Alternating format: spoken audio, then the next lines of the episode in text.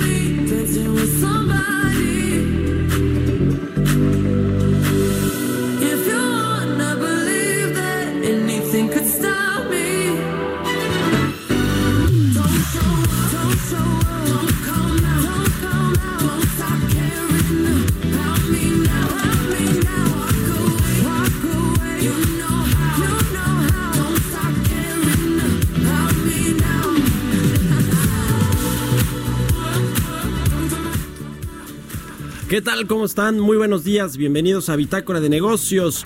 Hoy es miércoles, miércoles 27 de noviembre del 2019. Saludo con mucho gusto a todos los que nos escuchan aquí en la Ciudad de México, en Guadalajara, en Tampico, en Acapulco, en San Luis, Potosí y en todos lados los que nos siguen a través del streaming también por la página heraldodemexico.com.mx. Iniciamos este día, este miércoles, con esta canción de Dua Lipa, Don't Start Now. Esta semana estamos escuchando las mejores canciones de noviembre, de acuerdo al sitio Top Music, a propósito de que esta es la última semana del onceavo mes del 2019. Les cuento rápidamente que vamos a tener. Finalmente se anunció este plan de infraestructura, este acuerdo. Vamos a hablar con el presidente de la ABM, de los banqueros de México, sobre este acuerdo y el financiamiento que necesita. También con Carlos Salazar Lomelín, el presidente del Consejo Coordinador Empresarial, nos va a platicar los detalles de este eh, pues ambicioso plan de los empresarios que le presentaron al presidente y que finalmente ayer fue anunciado. Así que quédese aquí con nosotros en Bitácora de Negocios porque ya le tenemos el resumen de lo más importante del día.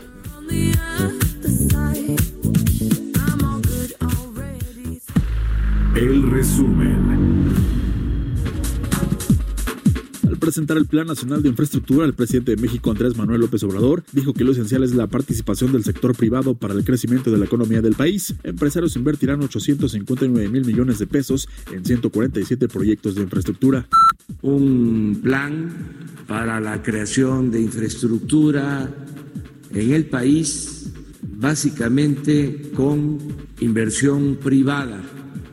Esto es de suma importancia porque se requiere la participación del sector privado en el crecimiento económico del país. Carlos Salazar, presidente del Consejo Coordinador Empresarial, detalló que esta iniciativa busca fomentar el crecimiento económico y que de los 147 proyectos, 45 serán para la zona centro del país, 49 para el norte y 42 para el sur. Para el año 2020 se ejecutarán 72, mientras que para el periodo 2021-2022 serán 41 más y para 2023-2024 serán 34 proyectos. Esta iniciativa que definitivamente busca eh, fomentar el crecimiento económico, eh, combatir la pobreza, desarrollar la, las diferentes políticas que se ha impuesto el gobierno y yo espero que sí, juntos empresarios y autoridad, podamos construir un mejor México. Para eso estamos todos aquí presentes y si nos tenemos que levantar y no dormir construyendo México, aquí estaremos, señor presidente. La agencia estadounidense Moody's calificó como positivo para México el plan de infraestructura anunciado este martes en Palacio Nacional, medida que podría impulsar el débil crecimiento económico, siempre y cuando dijo el plan se implemente de manera rápida y efectiva. Para Banorte, el Acuerdo Nacional de Inversión en Infraestructura del Sector Privado anunciado por el gobierno federal y empresarios es un buen esfuerzo para reactivar la actividad económica. La institución financiera dijo que la iniciativa podría ayudar a reducir los altos niveles de incertidumbre que han impactado el crecimiento del Producto Interno Bruto, en particular en términos del gasto en inversión. Durante su participación en la inauguración del Congreso Nacional de Ingeniería Civil, Javier Jiménez Esprío, titular de la Secretaría de Comunicaciones y Transportes, informó que las empresas privadas propusieron una inversión en el tren México-Toluca y se concesionará. Agregó que la intención es participar y buscar la concesión. Bitácora de negocios. El editorial.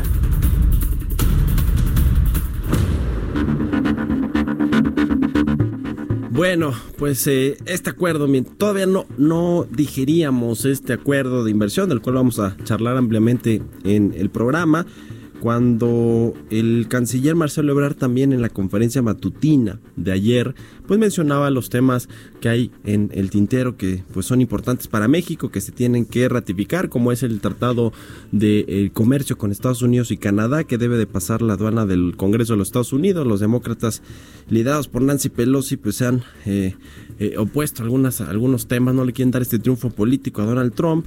Y bueno, pues decía Marcelo Ebrard, el canciller mexicano, que, perdón, estaban revisando ahí eh, varios temas, le querían mandar una carta, iban eh, eh, pues a hablar personalmente con los funcionarios de la Casa Blanca del gabinete de Donald Trump para que ya se le dé salida, se le ratifique este TEMEC.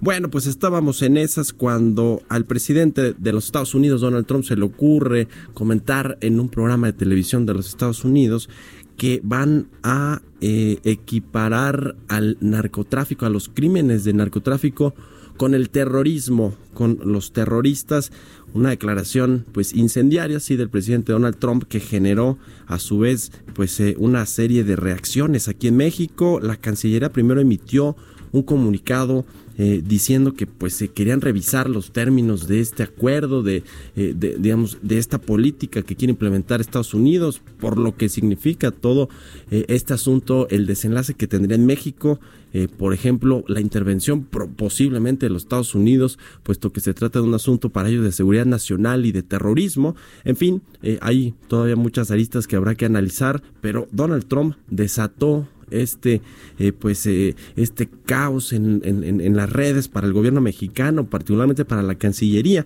Finalmente, pues Marcelo Ebrard, después del comunicado que fue un tanto tibio, eh, el comunicado oficial de la Secretaría de Relaciones Exteriores, después puso un tuit y ya fue un poquito más duro. Yo creo que después de las críticas, Marcelo Ebrard dice que México no admitirá nunca una acción que signifique una violación a la soberanía nacional y que actuarán con firmeza. Dice, ya he transmitido la postura a los Estados Unidos como nuestra resolución de hacer frente a la delincuencia organizada transnacional y termina con la frase de el respeto mutuo es la base de la cooperación. Eso puso Marcelo Obrador, pero bueno, pues vaya tema que complica incluso el asunto del TEMEC, esta ratificación que parece ser que nada más falta pues una palomita, pero no se la quieren dar los demócratas a Donald Trump y por lo tanto pues este tema se ve cada vez más, más complicado sobre todo pues a la luz de estas declaraciones de Donald Trump que bueno pues ya el presidente dice el presidente López Obrador dice que no se debe tomar de rehén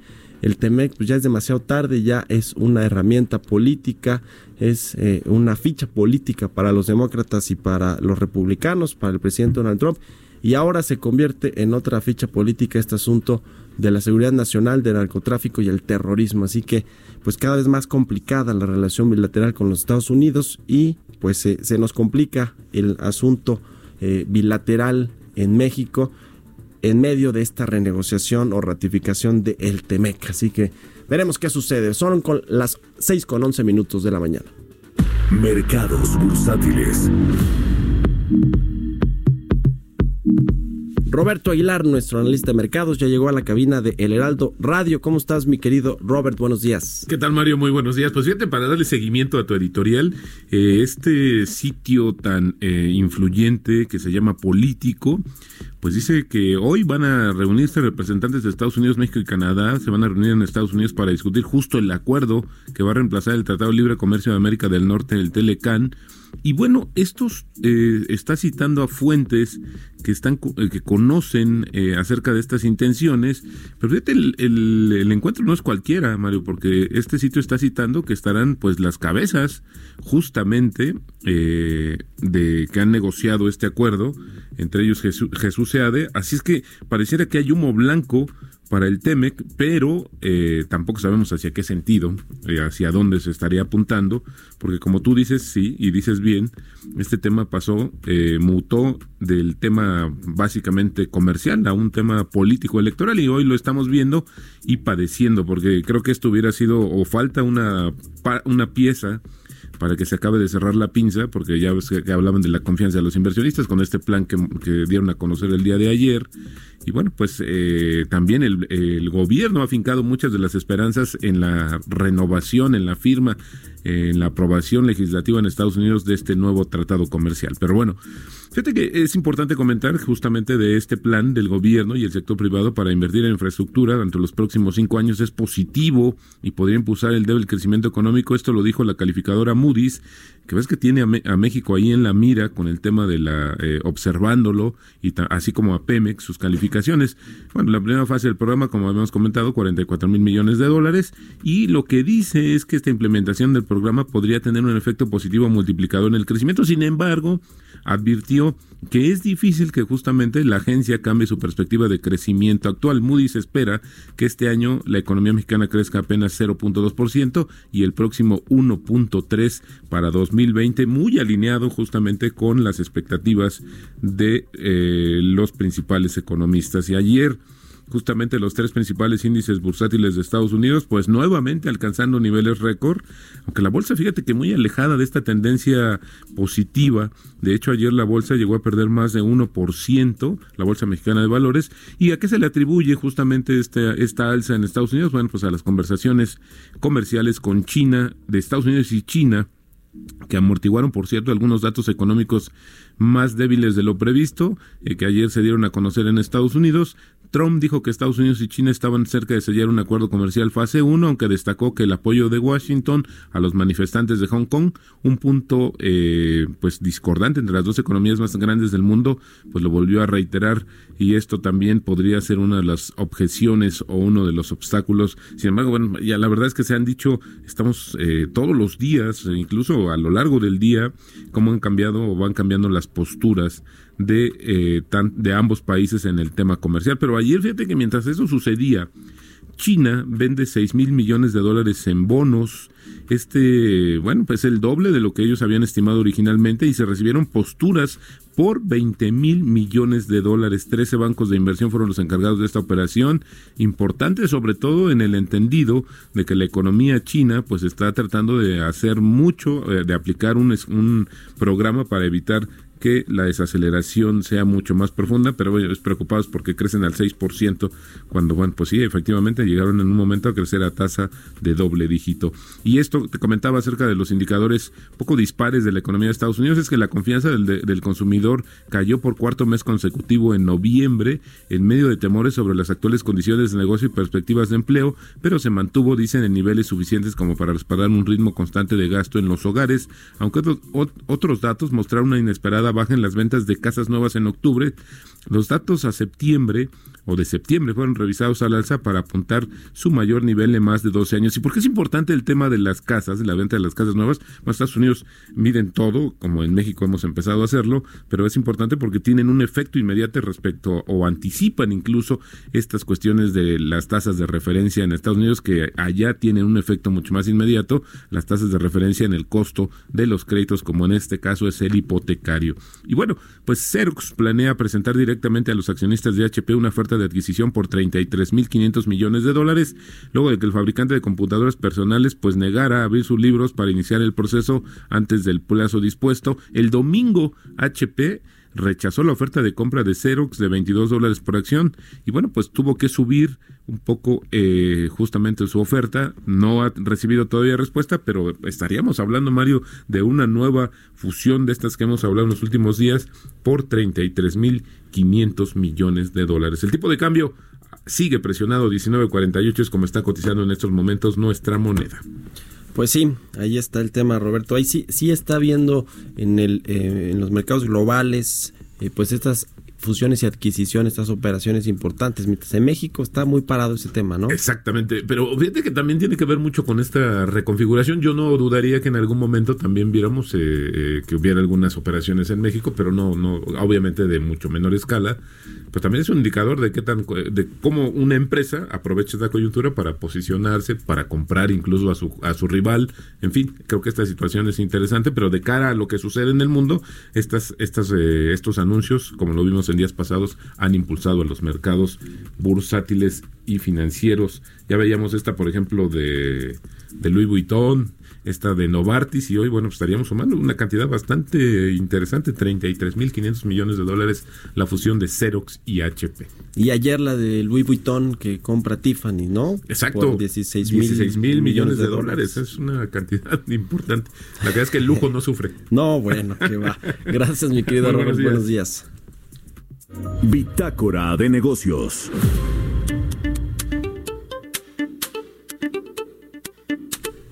Bueno, pues ayer eh, se anunció, le decía finalmente, este acuerdo nacional de inversión en infraestructura, 859 mil millones de pesos en 147 proyectos.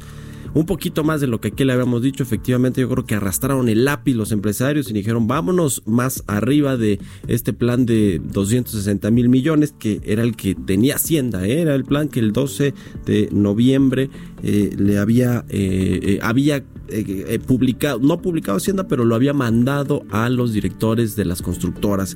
Finalmente terminó en un acuerdo más grande que creo que se celebra. Ahora el tema es que se ejecuten estos proyectos. Vamos a escuchar, tenemos algunos bytes de la conferencia de ayer. En principio lo que dijo el presidente López Obrador sobre la importancia de la iniciativa privada en la inversión en infraestructura.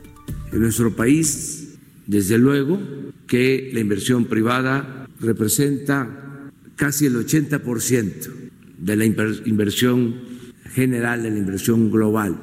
La inversión pública es importante, pero funciona básicamente como inversión semilla para detonar el crecimiento con la participación del sector privado.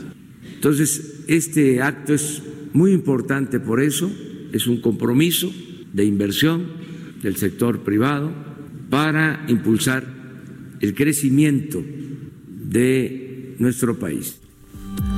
Bien, y también estuvo allá Alfonso Romo, el jefe de la oficina de la presidencia, el enlace con empresarios del presidente López Obrador, quien pues en buena medida ayudó ciertamente a configurar todo este plan, este acuerdo de infraestructura.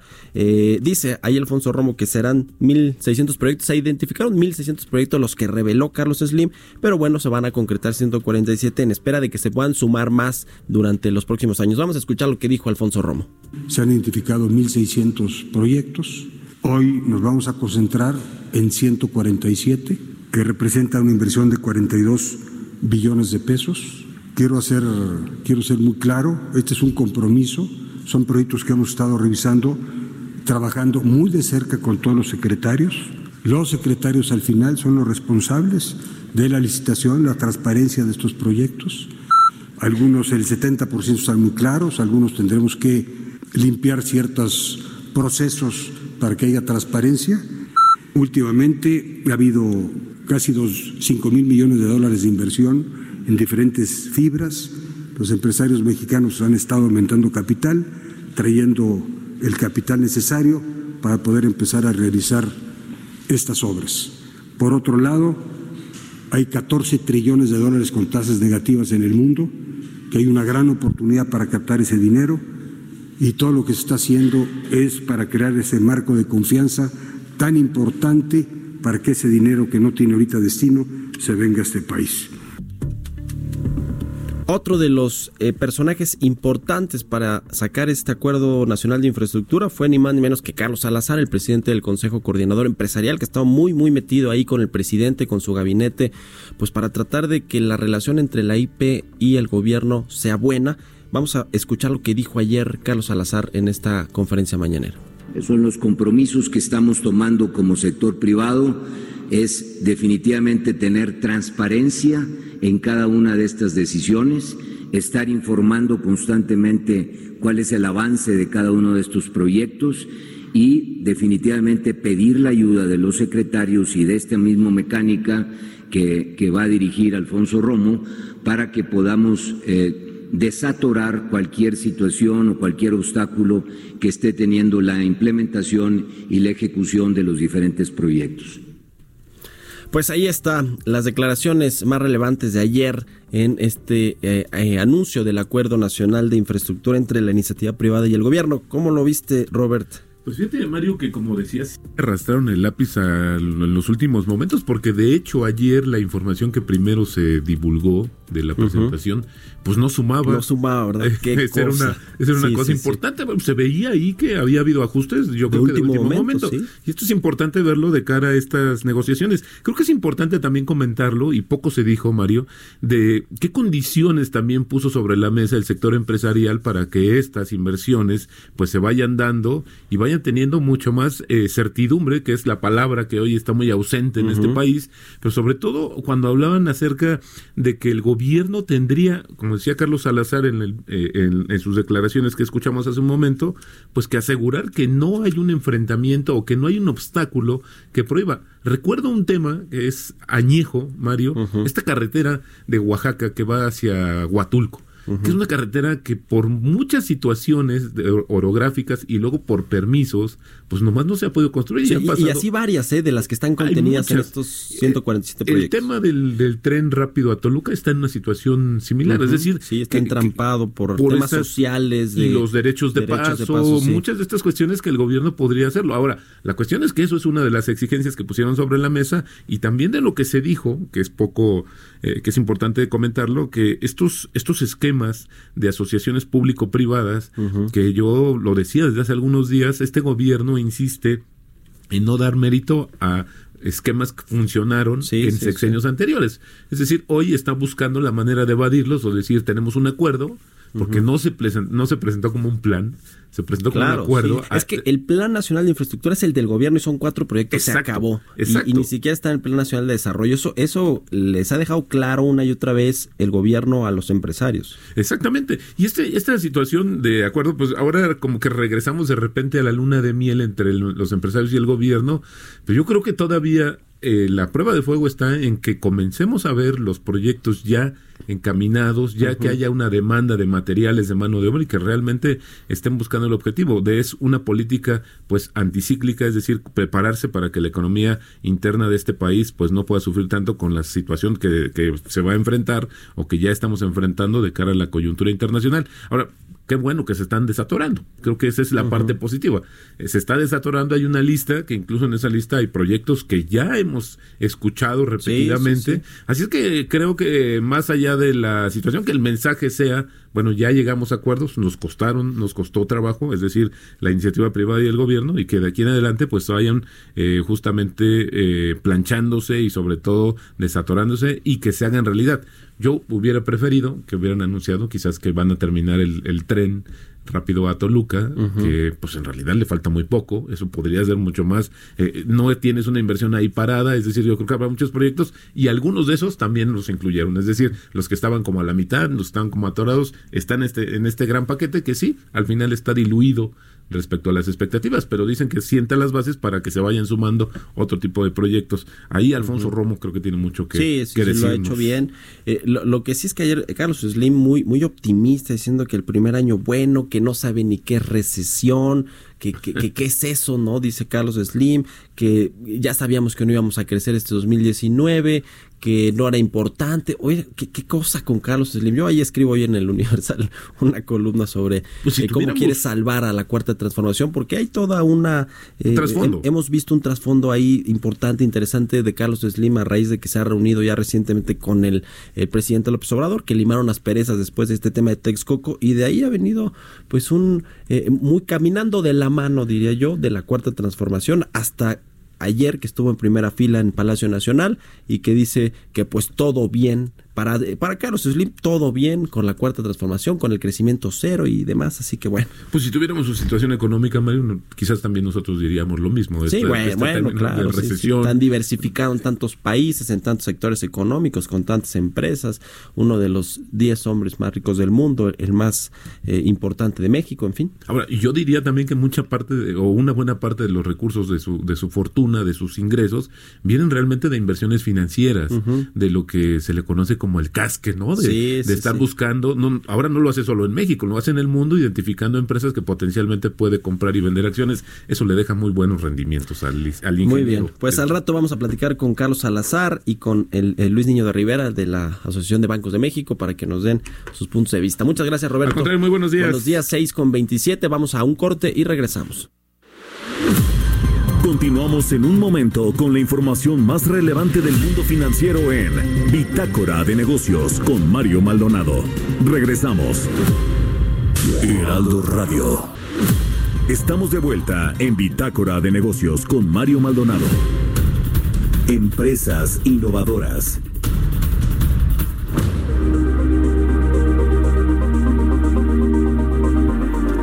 Bueno, este viernes 29 de noviembre vuelve a celebrarse un año más del Black Friday, este pues eh, día en el que realmente hay grandes ofertas en los comercios de los Estados Unidos.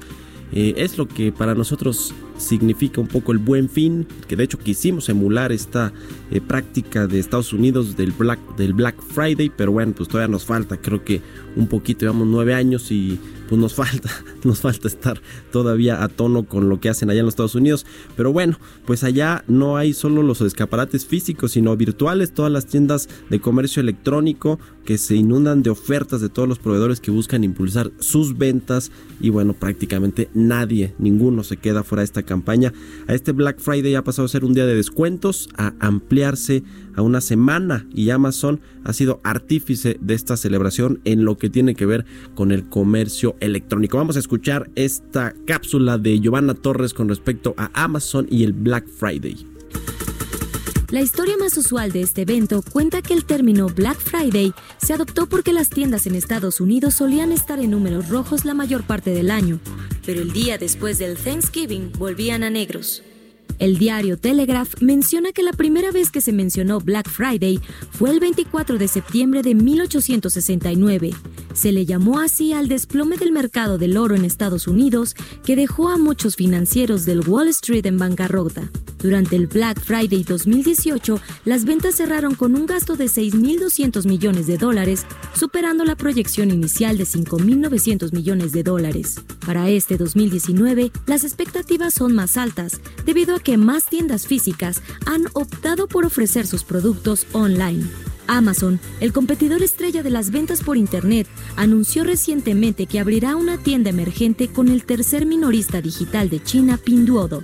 El objetivo es sumar ventas con los consumidores chinos, donde ofertará alrededor de mil productos extranjeros.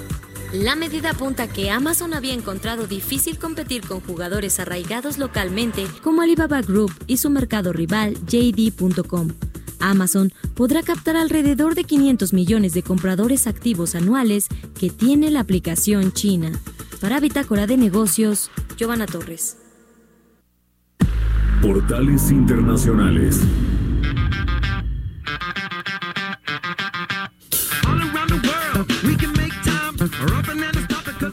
Bueno, ya llegó al estudio, a la cabina del Heraldo Radio, Jesús Espinosa, nuestro jefe de información, con toda la información internacional. ¿Cómo estás, Chucho? Buenos días. Mario, ¿cómo estás? Buenos días. Hablando del Black Friday, de Sí. Amazon, de, seguro tú te vas a comprar ahí De hecho, ya estoy eh, a checando los y Estados comprando, Unidos, ¿eh? a San Diego, a dónde vas a McAllen, ¿no? Me voy a surtir para después venderlos en este en los bazares navideños aquí, aquí en la Ciudad de México, sobre todo cuando son Día de Reyes. Se hacen una unas muy buenas ventas, ¿eh?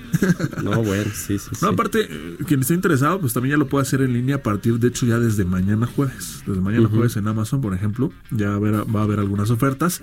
Y claro, esperando las, las grandes ofertas del, del, viernes, ¿no? A ver, Amazon México tienes que ir a la tienda de los Estados Unidos. ¿O En ambas, en ambas. Sí, porque eh, ya, ya se están eh, publicitando en ambas eh, eh, páginas en, en línea, tanto en México como en Estados Unidos. A partir de mañana ya van a estar al- algunas ofertas. No Bueno. las grandes, digamos que como para ca- eh, calentar motores. Y el viernes entonces se espera que sí, que sí sean las grandes ofertas. Y Vamos si no, ahí escríbale a Jesús Espinosa si no encuentra las ofertas. Ya, ya estoy este ya estoy checando todos los precios ahí les voy pasando los links en, en- en Twitter o en las redes sociales de, de- de las grandes ofertas que hay Bueno, muy bien. Vámonos ahora sí con los portales internacionales. Vámonos, Mario, este miércoles, miércoles 27, comenzamos con el Financial Times porque el eh, secretario de Comercio de los Estados Unidos pues va a eh, investigar las importaciones de tecnología de eh, Huawei porque hay preocupaciones de que el equipo vendido por las compañías chinas como Huawei podría usarse para espiar, ¿no? Otro, otro caso, otro tema con Huawei, con Estados Unidos, con China, pero bueno, es lo que está publicando esta mañana. Y también Google despide a cuatro trabajadores por violaciones de seguridad de datos algo que casi no se da, ¿no? Las terminaciones podrían aumentar el eh, conflicto con los activistas de ética corporativa de la compañía tecnológica. También esta mañana Bloomberg.com eh, publica que la economía de China se desacelera por séptimo mes, eh, según muestran también los primeros indicadores, y es que estos indicadores disponibles de la evolución económica de China apuntan a una, una continuación de la desaceleración en este mes de noviembre, que está por concluir el próximo sábado, y el ritmo de crecimiento económico pues fue el más lento en casi tres decenios en el tercer trimestre y el indicador de Bloomberg Economics pues agrega que los primeros datos de los mercados financieros y de las empresas muestra que la situación se mantiene con un panorama pues cada vez peor para el comercio, también para la confianza de los directores de compras y los precios de fábrica. También las tensiones con Estados Unidos han disminuido desde que las 12 partes anunciaron conversaciones hacia un acuerdo denominado de fase 1 el mes pasado y que también aquí lo dábamos a conocer, pero las exportaciones de Corea del Sur, un indicador principal de los flujos comerciales en Asia, se contrajeron casi un 10% en los primeros 20 días de noviembre. Esto, esto supone pues ya una mejora respecto al peor resultado de septiembre en 10 años, pero indica también que el comercio de alta tecnología con la región todavía se enfrenta a dificultades a medida que se acerca la temporada de compras navideñas. Y ya para cerrar, Mario, expansión, multa récord del Banco de Inglaterra a Citigroup. El regulador británico sanciona con 51 millones al banco estadounidense. Este Banco de Inglaterra, a través del departamento que supervisa a los bancos con operaciones en Reino Unido, ha impuesto una multa de 44 millones de libras, que es por ahí unos 51 millones de euros, a filiales británicas de Citigroup por no informar de manera correcta al regulador sobre sus posiciones de capital y liquidez durante varios años. Así el panorama, Mario, de los portales internacionales. Entrevista.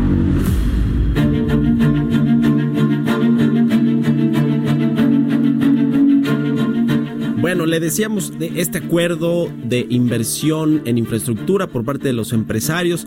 Eh, por supuesto, las empresas constructoras y todos estos grupos están muy metidos en este proyecto, en estos proyectos, pero también la banca, los bancos que son eh, pues eh, quienes les prestan, quienes financian buena parte del el capital de trabajo y de las inversiones de los empresarios. Al respecto de esto vamos a platicar con Luis Niño de Rivera, presidente de la Asociación de Bancos de México, a quien me da mucho gusto saludar en la línea telefónica. ¿Cómo estás, Luis? Buenos días. Mario, buenos días, un gran placer saludarte y a tu audiencia.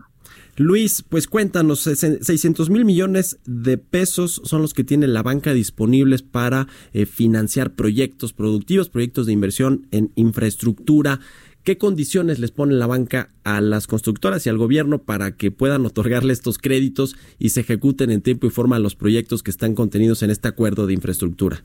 La banca actualmente tiene, como tú señalas, 600 mil millones de liquidez, pero también hay que tomar en cuenta que tiene 684 mil millones de pesos ya en la cartera de crédito destinada a la infraestructura. Hay una enorme experiencia de muchos años de muchos bancos eh, en este sector y las condiciones que se fijan en este caso solamente al sector privado van en función de cada proyecto.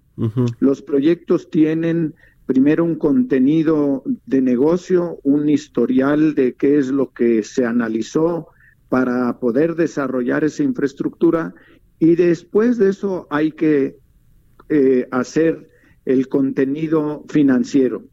Eh, no todos los proyectos eh, tienen eh, el mismo plazo de desarrollo, el mismo plazo de recuperación de la inversión. Entonces la banca va viendo los flujos que genera cada proyecto y por lo tanto estructura las condiciones del crédito para darle viabilidad y acompañar a la inversión de capital que hacen los empresarios que, que son titulares de cada uno de estos proyectos. ¿Qué significa este nuevo Acuerdo Nacional de Infraestructura para la banca? Ya nos hablaste de los 600 mil millones eh, de pesos que tiene disponibles para estos nuevos proyectos, sin embargo ya hay mucho financiamiento de los bancos en el sector de infraestructura, pero ¿qué significa en términos de crecimiento del sector? De los bancos tienen una buena salud, la capitalización y el, el, el crédito, digamos, la cartera vencida y todo eso está bajo control, pero ¿qué significa en términos de crecimiento para el sector financiero este nuevo acuerdo de infraestructura? Significa varias cosas, Mario. Primero, una enorme oportunidad de hacer crecer la cartera de crédito, aprovechando la liquidez que ya señalábamos. Segundo, eh, participar en este eh, proceso de detonar un crecimiento económico mucho más vigoroso eh, para que la economía en el 2020 tome un crecimiento que no ha tenido durante el 2019. Y eso es muy significativo porque en el sector de infraestructura, la inversión fi- fija bruta, se tocan muchísimos rubros. Hay aproximadamente 42 industrias que participan en todo esto. Entonces se genera empleo, se genera flujo y sobre todo se, se genera un desarrollo regional en donde están los proyectos y en esta ocasión hay mucha orientación hacia los estados del sureste. Y finalmente nos da oportunidad de transformar al país, de colaborar con los empresarios para que eh, vayamos desarrollando esa infraestructura que tanto necesitamos en carreteras, en agua y saneamiento, en el sector salud, en el sector turismo y desde luego en puertos, aeropuertos y telecomunicaciones. Mm-hmm.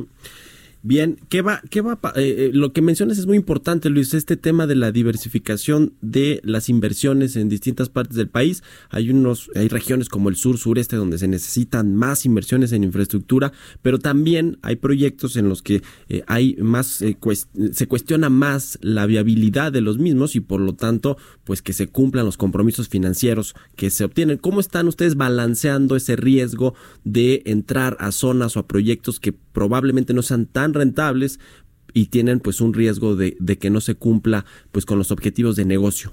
En ese, en ese contexto trabajamos muy de la mano con las empresas y los empresarios que quieren echar a andar estos proyectos. Eh, la viabilidad financiera, al igual que la viabilidad de negocio de cada proyecto, es lo primero que analizamos. Hay que ponerla en un contexto mucho más amplio que solo el proyecto en sí. Hay que meterle el contexto regional que señalábamos, el desarrollo a través del tiempo y el uso de esa infraestructura. Eh, muchas veces eh, piensa uno que eh, el proyecto no va a funcionar inicialmente y después nos damos cuenta con el uso que se quedó corto o que hay que ampliarlo. Pasa mucho en carreteras, en aeropuertos, en servicios de salud, eh, porque el desarrollo del país va eh, siendo un efecto multiplicador. Donde hay un proyecto, después se generan otros negocios y la gente eh, ve oportunidades, entonces se traslada o se muda a esas regiones y esa transformación es la que vamos acompañando siempre con el análisis correcto financiero. Debo recordarte que cuando tenemos proyectos de alta calidad, no solo son los recursos que hay en el país, sino hay una cantidad enorme de fondos de inversión, de bancos internacionales que tienen en el objetivo a México, porque es un país atractivo, porque lo, el manejo de las finanzas públicas está siendo muy correcto, sin aumento en la deuda, sin déficit en el gasto público, eh, con un respeto a la autonomía del Banco de México, y eso se vuelve eh, un lugar correcto para los inversionistas internacionales traer aquí su capital. Finalmente, Luis, te quiero preguntar sobre este código de ética que anunció ya el presidente López Obrador, que ustedes, los empresarios, están trabajando para presentárselo, y también cómo se inscribe este asunto del nuevo acuerdo eh, de infraestructura por parte de los empresarios en el tema este que dijo también el presidente recientemente sobre que debe haber ganancias justas por parte de los empresarios. Estos proyectos obviamente tienen que ser un negocio y se tienen que obtener ganancias como eh, legítimamente cualquier empresa las obtiene. ¿Qué van a hacer con este asunto del código de ética, de las ganancias justas, del libro del presidente hacia una economía moral? ¿Cómo, cómo se inscribe todo esto dentro del acuerdo? Bajo el liderazgo de Carlos Salazar Lomelí, presidente del Consejo Coordinador Empresarial, las, las 12 cúpulas empresariales del país que conformamos el, Consejo, eh, hemos venido trabajando a lo largo de muchos meses en este eh, nuevo código de ética que es muy relevante para que el, la inversión eh, tenga un contexto de negocio, pero también un contenido social y un propósito positivo de crecimiento sano del país y correcto.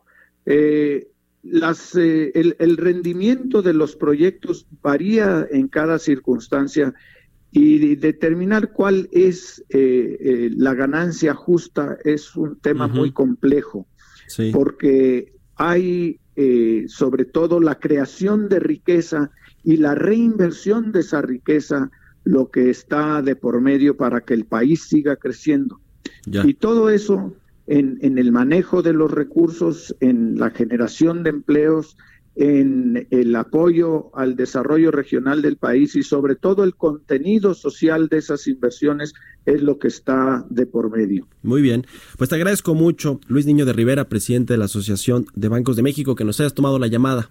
Al contrario, Mario, un gran placer. Gracias por este espacio y que tengas un buen día. Igualmente, Luis, muy buenos días. 6 con 47 minutos, pues ahí está el, el, sistema financiero, los bancos en particular, pues tienen también un gran trabajo con respecto a este plan de infraestructura tan ambicioso, porque pues son quienes financian en buena medida los proyectos de infraestructura. Así que, bueno, pues ahí está interesante lo que nos decía Luis Niño de Rivera. Mario Maldonado en Bitácora de Negocios. Y ahora sobre este mismo tema, también le contamos al inicio del programa, vamos a platicar con Carlos Salazar, el, el, presidente del Consejo Coordinador Empresarial, a quien saludo con mucho gusto en la línea telefónica. ¿Cómo estás, Carlos? Muy buenos días. Hola Mario, buen día, ¿cómo amaneces? Muy bien, gracias. Eh, Carlos, pues eh, interesante todo lo que se anunció ayer, eh, que lo deseamos aquí, eh, pues es un plan incluso más ambicioso de lo que había trascendido en los medios, en algunos documentos ahí de Hacienda. Enhorabuena, la verdad que se necesita la inversión privada. El tema, creo yo, ahora el, el nombre del juego se llama cómo aterrizar y ejecutar bien estos claro. proyectos tan ambiciosos. ¿Cuál es la clave que ustedes tienen? Ya se la, se la pidieron al gobierno, pero ¿cómo creen que vas a salir finalmente en tiempo y forma estos proyectos en, en los años que se tienen pactados? Bueno, pues este, acuérdate que esta es una mecánica, no uh -huh. es una fotografía, es una película. Eh, esta mecánica lo que pretende es ir eh, desarrollando no solamente el paquete de proyectos que ayer se anunció, sino vamos, somos más ambiciosos que eso. Y lo que se pretende es ir constantemente Uh, sumando más y más y más proyectos que puedan ser financiados en tres grandes capítulos. El primero, y que es lo más uh, a, a, lo que nos hemos atendido en el, en el, corto plazo, son proyectos que puedan ser financiados con 100% fondos privados. Sí. Segundo capítulo van a ser aquellos proyectos que pueden ser financiados con parte fondo privado, parte fondo público, las famosas APPs, y las PPS, que son los pagos por servicios, en donde el privado invierte y después cobra al Estado un servicio que, que, que, que se va amortizando a través del tiempo. Y el tercer capítulo serán los proyectos que son 100% públicos, financiados 100% con dinero público. Tenemos el análisis original que, que hicimos de esto, donde identificamos más de 1.600 acciones de, interés para el país en temas de infraestructura. De ahí hemos extraído este primer capítulo y vamos a ir sumando. De hecho, estamos instruidos por parte del presidente de que durante el mes de enero podamos ya terminar qué proyectos de energía podríamos eh, eh, empezar a tratar de fomentar y qué proyectos en el sector salud. Así que lo que van a ir viendo es una es, es un sumarse proyectos. Ahora tocas el tema central de todo esto, que es la ejecución. Un, un proyecto de infraestructura lleva un camino muy largo, hay que desarrollar una ingeniería, de ahí hay que ver una via- viabilidad económica, y luego una viabilidad social que no tenga un impacto negativo en la sociedad, y luego un impacto ecológico de medio ambiente, y luego ya después de que tienes todo eso, pues hay que ver si lo puedes financiar y que tiene capacidad de, eh, de, de financiamiento del proyecto por sí mismo. Y posteriormente hay que licitarlo y, ya- y cumplir con toda la normatividad legal para que pueda ser asignado a, un, a alguien que lo construya y que lo ejecute. Entonces son caminos largos.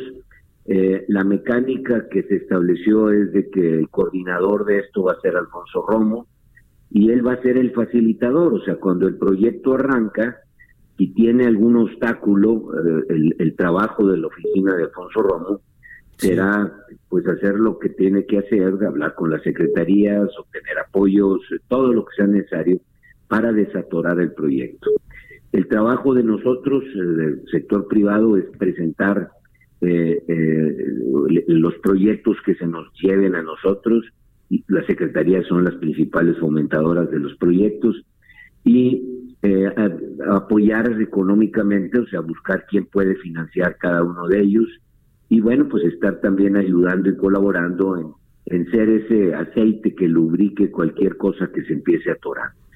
Eh, al final, la decisión y, y la coordinación final de todo la tiene el presidente de la República. Eh, hemos establecido que vamos a tener reuniones periódicas con él para ir informando el avance de los mismos y qué proyectos se empiezan a agregar. Hay un- Entonces, sí, hay un la universo, mecánica está puesta, ¿verdad? un universo de 1600 proyectos, que fue lo que dijo el ingeniero Slim en alguna de las conferencias matutinas. Ayer Alfonso Romo lo ratifica, sí hay identificados 1600 proyectos, se están anunciando esto arranca 147, ¿no? Pero ¿cuántos se, va- se pueden sumar en el sexenio? Esa es mi pregunta. ¿Cuántos Ah, bueno, más? No tengo, otra vez va a depender de la capacidad de ejecución que tengamos, la capacidad de poderlos bajar. Ahí está el universo de alternativas. Eh, de, de ese, imagínatelo como un gran pool, pues vamos a ir nosotros extrayendo los que podamos realmente ejecutar. Eh, el universo es amplio porque el país requiere de todo, Mario. Sí, sí, Eh, sí. Nosotros hicimos ese análisis que al que se ha referido el, ingeniero Slim y el ingeniero Romo, eh, y, y- y- y, bueno, identificamos junto con eh, FOA Consultores, con los eh, números que tenía la Secretaría de Hacienda, con los números de CONAGO, con estudios que se habían hecho por parte de la Cámara de, de la Construcción, con estudios de algunas empresas. Eh, Carso fue muy, muy generoso con nosotros porque nos ayudó eh, a identificar y nos ayudó económicamente a buscar proyectos igual que Eh, otras dos compañías, Cemex y Alfa. Sí, sí, Con sí. todo eso hicimos ese documento donde decimos, mira, todo esto había que hacer en México. Ahora Sí. bueno, vamos a ver qué capacidad tenemos de ejecutar. Entonces, aquí está el, el- el- el proceso. Yo diría que lo importante es que ya tenemos un arranque, un arranque ambicioso. Y ahora hay que empezar a ejecutar y esta es la, la parte difícil. ¿verdad? Sí, sí, es, es un anuncio sin duda importante para la, para la inversión privada, para la economía nacional. Sin embargo, yo ayer, eh, sinceramente, Carlos, no, te noté a ti y a tu tocayo, Carlos Slim, pues muy optimistas o demasiado optimistas de que no importa si hay recesión o no, de que no importa que no hayamos crecido, que ya lo No, sabíamos. no, no, perdóname, Mario, Mario, Mario, por favor, no metamos, este, eh, eh, ¿cómo se llama? Interpretaciones tan, tan, tan. Son, declaraciones de Carlos Slim. Déjame, déjame, no, no, bueno, pero él también explicó en el contexto completo es de qué ganamos como país estar aquí dándonos nosotros solos cuchilladas de decir, fíjense que ya estamos en recesión técnica. ¿Qué quiere decir eso?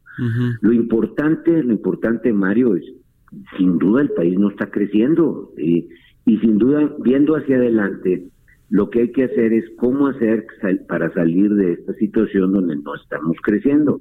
¿Cuál es la variable que hay que mover? Inversión. Esa es la variable básica. ¿eh? Después sí, sí. vendrá el consumo, después vendrá eh, el, el gasto de gobierno, después vendrá el, el comportamiento del sector externo, que tú sabes que son las variables que componen la demanda agregada. Entonces, lo que nosotros estamos intentando es fomentar la inversión, pero no quiere decir que no nos interese y que no importa que no. No, lo que lo que lo que es central aquí es que no estamos creciendo. Eso es cierto. Ahora discutir si ah, mira, ya porque llegaste tres trimestres consecutivos Sí, a un una tasa de punto uno no sé. negativo, pues, digo, por Dios, no no creo que abo- abone nada a, a la solución, sino solamente pues a un diagnóstico en donde desde el principio sabemos que no estamos creciendo. Entonces, ese es nuestro nuestro planteamiento eh, y, y, bueno, yo estaba junto con el ingeniero Slim y, y, y- y Carlos dijo exactamente el concepto que estoy tratando yo de explicar y que son mal interpretados. Pues, ¿Cómo que no importa? No, pues claro que importa, importa que no crecemos, eso es lo que no importa. Pues bueno, que este acuerdo nacional, en enhorabuena, que se anunció a tiempo, creo que estamos a tiempo de, de crecer, pues sea positivo Vamos para el ver, país y para la y economía. hay, y hay, hay que trabajar mucho, sin duda, para, para que esto se aterrice. Sí. Y bueno, seguiremos en nuestro rol y es el rol que hemos este, decidido tomar y de empujar para tener esta situación de propuesta. Muchas gracias, Carlos Salazar, presidente del Consejo Coordinador Empresarial, por la entrevista y muy buenos días. Mario, te lo aprecio mucho, gracias. Pues con esto llegamos al final de Bitácora de Negocios. Le agradezco mucho a usted que nos haya acompañado este día. Lo dejamos ahora en los micrófonos de Lealdo Radio con Sergio Sarmiento y Guadalupe Juárez y nos escuchamos mañana en punto de las 6 de la mañana. Muy buenos días.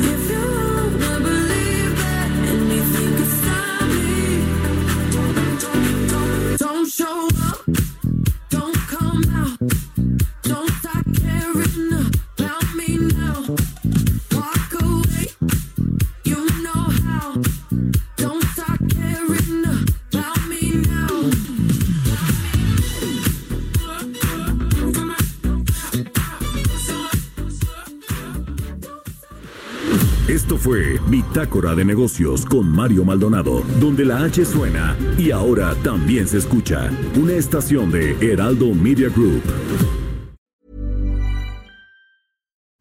Deserves the best, and there's no better place to shop for Mother's Day than Whole Foods Market. They're your destination for unbeatable savings, from premium gifts to show-stopping flowers and irresistible desserts. Start by saving 33% with Prime on all body care and candles. Then get a 15-stem bunch of tulips for just $9.99 each with Prime. Round out Mom's menu with festive rosé, irresistible berry chantilly cake, and more special treats. Come celebrate Mother's Day at Whole Foods Market.